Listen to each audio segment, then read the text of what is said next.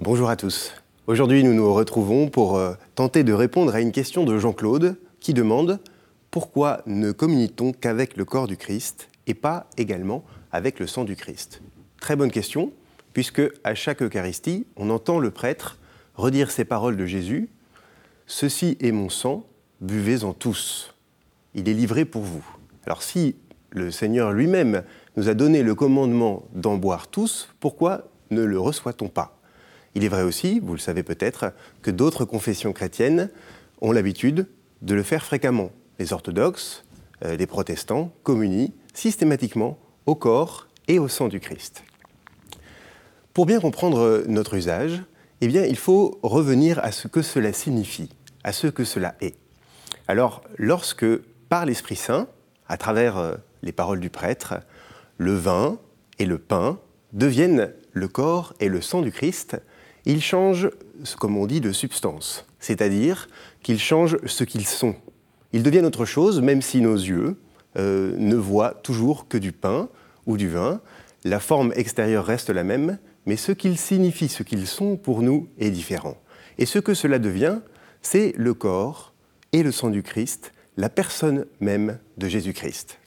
Vous voyez, euh, lorsque euh, on a quelque chose qui est d'une grande valeur, comme de l'or par exemple, si je le coupe en deux et que je vous en donne la moitié, je perds la moitié de la valeur. Je vous en donne l'autre moitié. Lorsqu'il s'agit du corps du Christ, on peut rompre le corps du Christ, le diviser, on n'en perd pas la valeur. Vous voyez, c'est un petit peu plutôt comme un code, un code de Wi-Fi. Si je vous le donne, que je vous le donne en gros ou en petit, écrit gros ou écrit, ou écrit petit, eh bien vous le recevez de la même manière, ça vous donne accès à la totalité de ce que cela signifie. Eh bien lorsque nous recevons soit le corps du Christ, soit le sang du Christ, c'est bien la totalité du Christ que nous recevons. Alors oui, effectivement, nous pouvons, si nous le souhaitons, communier et au corps et au sang, ou l'un ou l'autre. Et si on ne le fait pas, c'est bien souvent à cause des questions d'usage.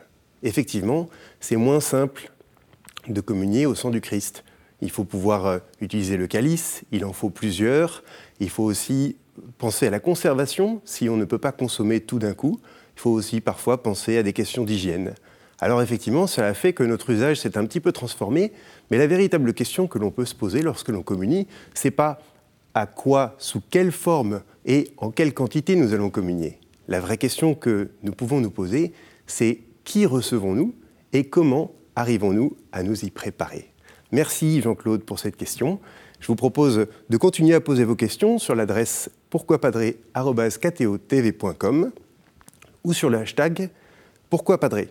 Vous pouvez aussi retrouver toutes nos vidéos sur le site internet kto.tv.com. Au revoir.